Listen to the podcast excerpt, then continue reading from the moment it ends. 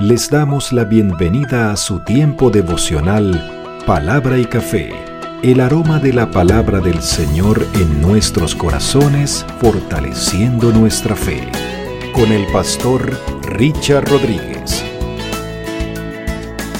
Por R12 Radio, más que radio, una voz que edifica tu vida.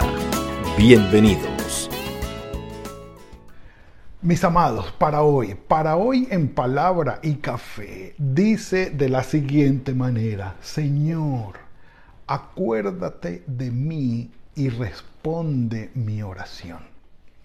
Eso con clama a mí, yo te responderé, que es el título de la serie que estamos presentando en estos días revisando las oraciones que aparecen en la Biblia en un orden cronológico, hablando de la historia bíblica y de los libros de la Biblia, pues vamos a ir revisando, no exactamente todas las oraciones, hay algunas que han quedado por fuera, pero sí las más sobresalientes, de los personajes más sobresalientes también, y aún de aquellos que ni siquiera habíamos oído, tal vez ya verán más adelante, vamos revisando este tipo, eh, las oraciones, perdón, las oraciones que aparecen allí. Pero a la vez, a la vez, vamos conociendo a nuestro Padre Celestial. Nuestro Señor Jesucristo nos instó a que oráramos sin desmayar, a que no claudicáramos, orar intencionalmente, orar continuamente, sin cesar, ejerciendo nuestra fe. ¿Por qué? El Padre Celestial nos espera con los brazos abiertos para escuchar nuestras oraciones y dar su respuesta. Él es cercano, está cercano y está interesado en conocer nuestras peticiones o en saber de nuestras peticiones, pero en comunión. Así que la oración por eso es estar en comunión con Dios, en común unión, estar en armonía con Él. Y sabemos que pues, no necesariamente es para que Él haga nuestra voluntad, eh, porque la voluntad de Él es buena, agradable y es perfecta. Pero cuando nuestra petición concuerda con la voluntad de Él en sus planes y propósitos, maravilloso será, maravilloso será recibirla. Así que nos vamos en la continuación de la historia cronológica nuestra que traíamos y estábamos hablando del periodo de los jueces periodo de los jueces. Los jueces eh, vienen después de que la muerte de, ¿cómo es? de Moisés se da, asume Josué el, liderazgo del pueblo, atraviesan el río Jordán, yo dije anteriormente el Mar Rojo, ese fue un lapsus, no le pongan cuidado a eso. Josué atraviesa ese el, río Jordán, ah, conquistan Jericó, conquistan la tierra prometida y Josué la reparte a las tribus. Es decir, completa la misión que el Señor le había encomendado. Eh, extraordinario. Pero entonces, al final él hace un juramento y el pueblo se le une en ese juramento. Yo y mi casa serviremos al Señor. Y básicamente el pueblo dijo, yo también, yo también.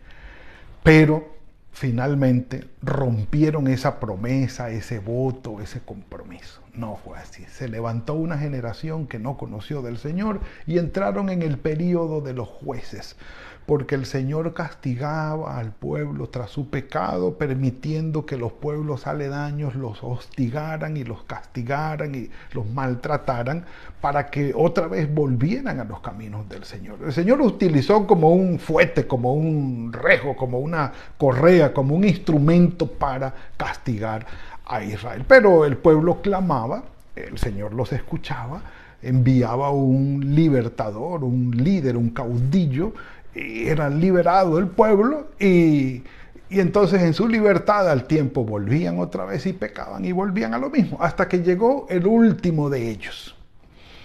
Sansón fue el que vimos, eh, digamos lo que en, la lista oficial de los jueces de Israel, eh, al final está Sansón. El libro de los eh, jueces termina con la historia de él. Pero sabiendo que no había rey en Israel. Y así termina el libro de los jueces. No había rey en Israel y cada uno hacía lo que bien le parecía. Eso es lo que ocurría. Viene entonces el relato en el primer libro de Samuel, el relato de Ana. Y llega Samuel, llega Samuel como una provisión de Dios para ser el último juez, el primero de los profetas y un sacerdote. Tres funciones en una misma persona. ¿Cómo llega Samuel?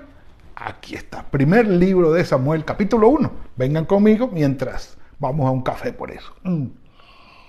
Mm. Maravilloso, maravilloso.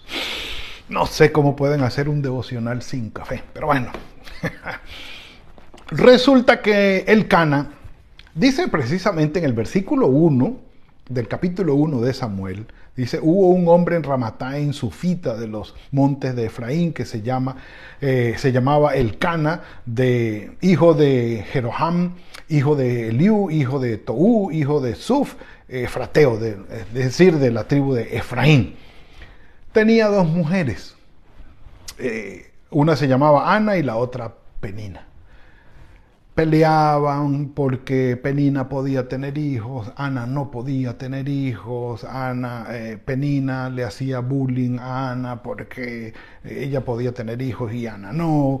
Eh, era el sentido de la vida de la mujer, el dar a luz en aquella época era lo, lo primordial, ya hoy eso se ha perdido pero por la fisonomía de la mujer y todo esto, pues el hecho de proyectar la vida, de engendrar la vida y de gestar la vida dentro de sí, sigue siendo la voluntad de Dios y el llamado primordial del Señor para la mujer. Y hay realización de vida en ello, extraordinario, porque es un hecho divino. Eh, Ana no podía, Ana no podía. Y tenía gran dificultad, Ana, porque aparte del oprobio, la ignominia, la vergüenza de no poder tener hijos, eh, Penina le hacía bullying. O sea, ya es suficiente o ya era suficiente con el hecho de su esterilidad para que encima de ello tuviera la burla y la hostilidad de Penina. Entendiendo además de eso que compartían el mismo marido, el mismo esposo. Bueno, la poligamia eh, en esa época pues sí era permitida y sobre todo en esta época, en este tiempo, perdón, en este lugar del Oriente y en esa época, pues también era permitido, hoy pues sigue siendo también, pero pues exactamente ahora no es la voluntad del Señor, pero en esa época sí, se permitía que un hombre pudiera tener cuantas mujeres pudiera sostener. Y el relato no dice que había problemas entre ellas por eh, pelear por su marido, pero eh, problema que sí se nota entre las mujeres de Jacob, en Raquel y Lea, por ejemplo, eh, en el patriarca, pero ya aquí este punto no lo es. Y, nuestro tema no es el patriarcado, eh, el matrimonio, no, es, son los hechos que relata el escritor sagrado. Ana dice, iban a Silo, que era el centro de culto donde se tenía la tienda de campaña o la tienda donde estaba el arca y donde eh, se ofrecía y estaba Elí, el sacerdote, oficiando. Y cada año, pues el Cana iba con sus dos mujeres y a cada una les daba lo suficiente para que llevaran su ofrenda, pero Ana iba muy amargada, iba muy amargada. En el versículo 9 eh, del capítulo 1 dice, después de comer y de beber en Silo, Ana se levantó y mientras el sacerdote Elí estaba sentado en una silla junto a un pilar del templo del Señor, ella con amargura de alma, dice, oró al Señor y lloró desconsoladamente. Cuando una motivación nos lleva a la oración y ese motivo o esa razón por la que oramos, digamos que erosiona, corroe nuestro ser por dentro. Eh, llámese cualquiera que sea el tipo de situación que estemos enfrentando. Eh, la pelea con Penina, la situación de su esterilidad le había producido amargura de alma. Eh, Anita era una mujer amarga, amarga por lo que le estaba pasando y estaba muy dolida, muy triste y sufría por ello, sufría por ello. El Cana intentaba consolarla, pero no, él le dijo, no te soy yo mejor que, que siete hijos. Ana guardó silencio, pero yo creo que por dentro le dijo, no, no lo eres, no lo eres, ni siquiera eres más que un hijo que yo pueda tener. Pero bueno, yo creo que por respeto se quedó callada. Pero con amargura de alma aprovechó Ana cuando estuvo en Silo, en el lugar de culto, para orar. Oró y lloró desconsoladamente. Y el versículo 11 de ahí en adelante, eh, nos da una pauta. Aquí muestra, por supuesto, el estado del corazón. Eh, amargo, amargura, dolor, frustración, eh, sufrimiento, por, por, una circunstancia que no, no, puede controlar. El anhelo de su corazón va a favor de la naturaleza. Soy mujer, tengo marido, quisiera tener hijos. Es lo natural, fue la manera, el diseño original del Señor pues eh, no estoy pidiendo algo que el Señor no haya programado y que no esté en la voluntad de Él. Sí, soy mujer, tengo marido, tengo la edad suficiente y la madurez en mi cuerpo y en mis órganos suficientes y la condición para tener hijos. Quiero hacerlo, pero no puedo, soy estéril. Ya eso es algo eh, fortuito, ya eso es algo inesperado. Pero dice que en el versículo 11, al llorar desconsoladamente, hizo voto y tiene todas las características del voto, la necesidad, exclama al Señor, dice el Señor Dios de los ejércitos, Yahvé Sebaot o Adonai Sebaot. Es decir, tú tienes el control en tus manos, Dios Todopoderoso. No hay nadie que esté por encima de ti. Si te dignas, el sí condicional, que es parte del voto, mirar a tu sierva o la aflicción de tu sierva. Es decir, eh, mirarla no es solamente voltear a mirarla, sino acercarse a ella. Y si te dignas de, y, perdón, de, ah, la, de mirar la aflicción de tu sierva y te acuerdas de mí y no te olvidas, eh, digamos que es una figura la, la manera de decirlo, el acordarse eh, habla de la respuesta a la oración, no, habla de otra cosa, habla es de la respuesta a la oración. Acuérdate de mí, es más, hay traducciones que no traducen el acuérdate de mí, sino el responde mi oración. Entonces, allí dice Ana, si te dignas mirar la aflicción de tu sierva, te acuerdas de mí y no te olvidas de tu sierva, sino que das a tu sierva un hijo varón. Y aquí viene la promesa.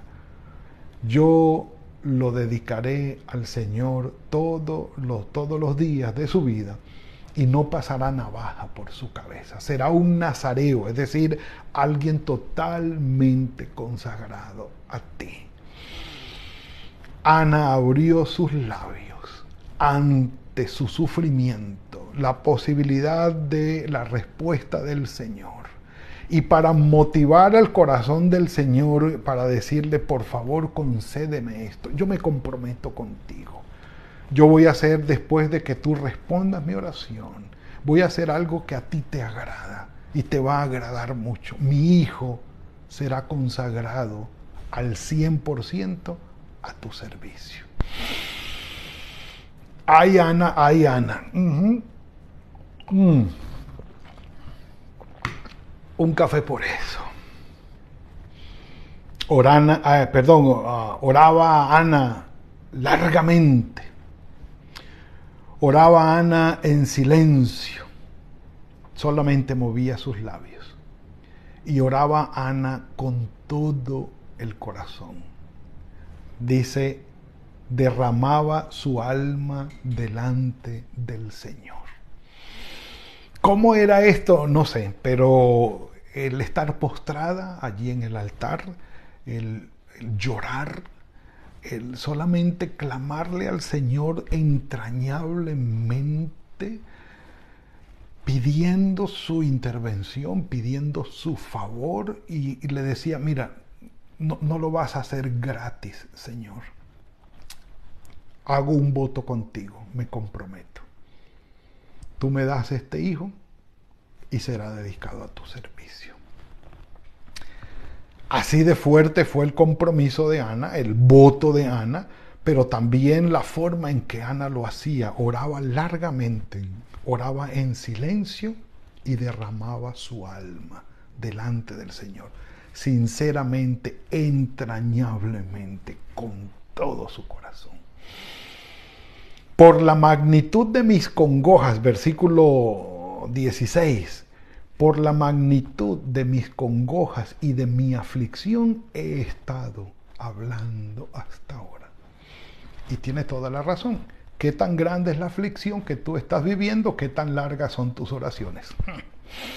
Se ha dicho, un café por eso. Tendríamos que agregar también ¿Qué tanta confianza tienes tú en que el Señor va a responder tus oraciones? Pues también allí va a estar la confianza, el tiempo, la forma y la entrega que uno haga en la oración. Allí también va a estar esto. De manera que al orar Ana así, dice que le explicó, eh, porque Elí dijo, está borracha, está borracha mujer, digiere tu vino, y ella le dijo, no, no, no, no tengo una aflicción muy grande, he estado orando y llorando amargamente y he estado derramando mi alma delante del Señor. Y le explica a Elí lo que está haciendo. Y Elí le dice, versículo 17, mujer, vete en paz. Y el Dios de Israel te otorgue la petición que has hecho. Halle tu sierva, dice ella, gracia delante de tus ojos. Se fue la mujer por su camino, comió y no estuvo más triste. Me encanta esto de Ana. Esa es la confianza. Esa es la confianza, porque si dijese el relato y Ana se fue y siguió con su misma amargura, y siguió con su tristeza, y siguió llorando, y siguió sin comer, pues vino y oró y derramó su alma. Eh, muy bueno, muy bueno, pero se fue igual. No, dice, por nada estéis afanosos, si no sean conocidas vuestras peticiones delante del Señor con toda oración y súplica y acción de gracias. Y la paz de Dios que sobrepasa todo entendimiento, guardará vuestros corazones y vuestros pensamientos en Cristo Jesús. Oramos, tal vez el Señor todavía no responda, pero su paz y su gozo inundan nuestros corazones. Es decir, nuestra actitud cambia con la oración. Y así fue con Ana. Así fue con Ana derramó su alma delante del Señor y le dijo, Señor, acuérdate de mí y responde mi oración. Con voto o sin voto, con compromiso o sin compromiso, sin comprometernos de esa manera, sabemos que el Señor escucha nuestras oraciones y nos responde. Y la manera en que le respondió Ana fue maravillosa.